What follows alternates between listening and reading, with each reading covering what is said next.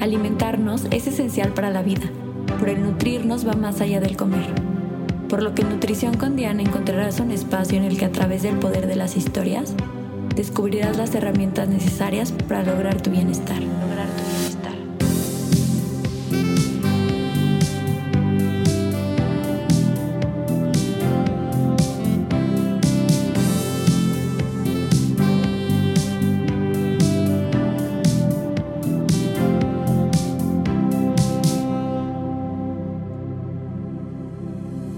Me siento un poco cuando iba a la primaria y estaba de vacaciones y un domingo antes de regresar a la escuela me ponía a hacer la tarea que tenía que entregar al día siguiente porque estoy grabando este episodio a la una con un minuto del día que lo voy a subir.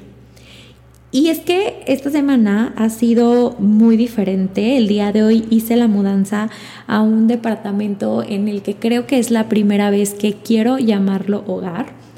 Y además este proyecto, con este pequeño espacio de cada jueves, se me ocurrió esta semana en donde busqué tener un pequeño espacio para nutrir tu vida con información sobre hábitos y estilo de vida saludable que abonen a nuestro bienestar.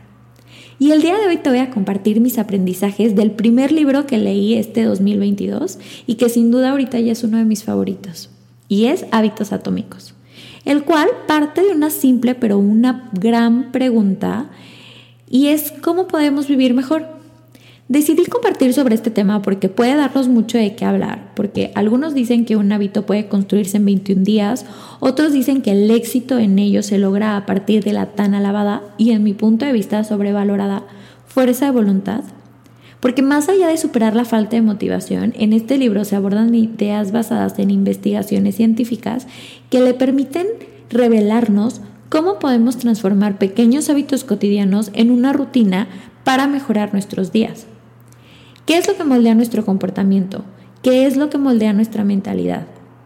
Sin embargo, antes de empezar a dar estas herramientas, quiero compartirles y recordarnos que en los hábitos no existe la perfección. Y es que realmente en nada, pero específicamente en esto, si bien el camino hacia un objetivo puede estar influenciado por ellos, hay que recordar que el progreso nunca será completamente lineal. Y hecho es mejor que perfecto. Una vez dicho este punto tan importante, te quiero platicar sobre que hábitos pequeños pueden tener un gran impacto en nuestra vida. En el libro dan un ejemplo en el que nos debemos de imaginar un avión en el que el piloto decide modificar su ruta algunos grados al sur. Al despegue, obviamente nadie nos vamos a dar cuenta, pero al final del viaje va a cambiar por completo nuestro destino. Y eso pasa día a día. Por ejemplo, cuando vamos a hacer ejercicio no terminamos la rutina con músculos más fuertes. Sin embargo, al hacer de esta actividad algo repetido, en algún momento se va a dar el resultado. Eso sucede también como cuando nos tomamos un vaso de agua, pues no nos va a mantener hidratados todo el día. Pero día a día, al replicar estas acciones, al cabo de un tiempo, vamos a obtener este resultado visible. Ahora, segundo punto.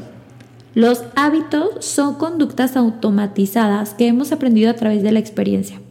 Por ejemplo, cuando tú llegas a un cuarto oscuro y prendes la luz, lo haces en automático. Al final, el prender la luz va a eliminar la oscuridad que, y te va a permitir ver ese espacio.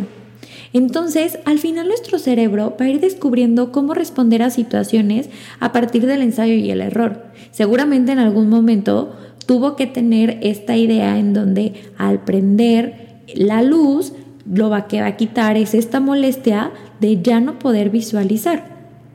Es decir, al final busca obtener una recompensa. Si tú te tomas cada mañana un café al despertar, pues lo que buscas es tener este disfrute, este eh, placer y esta sensación de despertar día a día. Ahora, no todos los hábitos los terminamos sintiendo así, no todos los hábitos llegan a tener una situación que sea agradable. Y es que ahí tenemos que buscar que el construir estos nuevos hábitos requieren de estímulos que van a ser difíciles pasar por alto, pero que también es necesario un plan de acción. Estos estímulos van a ir promoviendo una conducta habitual. Es decir, Si tú cambias tu entorno, lo que vas a buscar es que tengas un estímulo que dirija este hábito. Por ejemplo, a mí algo que hizo toda la diferencia para poder consumir la cantidad de agua necesaria es tener un termo, incluso tener un termo que sea fácil de tomar agua, que no tenga que abrirlo, que tenga un popote en el que yo lo pueda hacer de manera automática, que sea rosa y que sea algo que yo disfrute verlo, entonces no lo tenga que perder, ¿ok?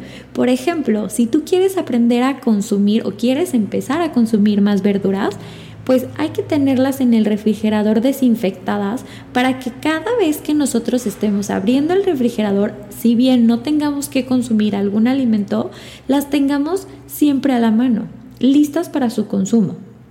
O por ejemplo, si tú quieres hacer ejercicio como primera actividad en la mañana, probablemente si tienes lista desde un día antes tu ropa, vas a evitar la molestia de tener que elegir qué outfit ponerte y entonces así va a ser un poquito más fácil que puedas llevar a cabo la actividad. El punto 3 es unir una actividad placentera a una que cuesta trabajo.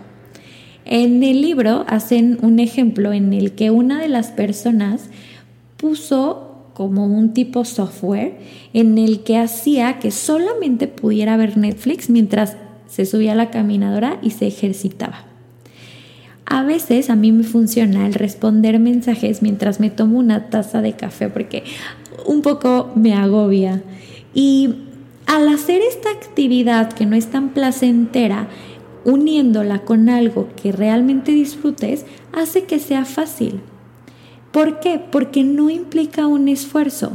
Por ejemplo, las redes sociales se han puesto a pensar cuántas veces abrimos el celular y vemos Instagram. ¿Por qué? Porque al final de cuentas no requiere un esfuerzo y puede ser una actividad automatizada e incluso que es placentera al estar revisando lo que comparten los demás. Ahora, a diferencia, si te la pones difícil, por ejemplo, yendo a un lugar de ejercicio que te va a quedar lejos, que vas a tener que tomar eh, una ruta que a veces hay tráfico, lo que va a hacer es que sea más pesado el realizarlo, incluso desde la planeación. Desde ahí estamos perdiendo energía. Entonces, el punto aquí es concentrarse en reducir el esfuerzo y la molestia. Hay una regla que se dice que es la regla de los dos minutos, en donde si buscamos cualquier actividad que requiera agregar nuevamente, se puede resumir en que suceda en dos minutos. Ejemplo, si quieres leer más, en lugar de decir que vas a empezar a leer un libro cada mes, lo que puedes hacer es concentrarte en leer dos páginas por noche. Si quieres correr un maratón, en lugar de decir que vas a correr 21 o 42 kilómetros, puedes empezar con correr cierta cantidad que te permita hacer que ese hábito se siga generando. Al cerebro le gusta sentir que lo estamos haciendo bien. Entonces, esta regla de dos minutos es el cuarto punto porque nos permite hacer que sea fácil que lo logremos.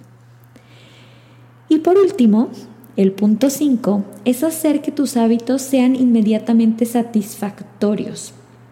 La diferencia entre el, la recompensa a largo plazo contra la recompensa inmediata es lo que tenemos que modificar en esta era de la inmediatez.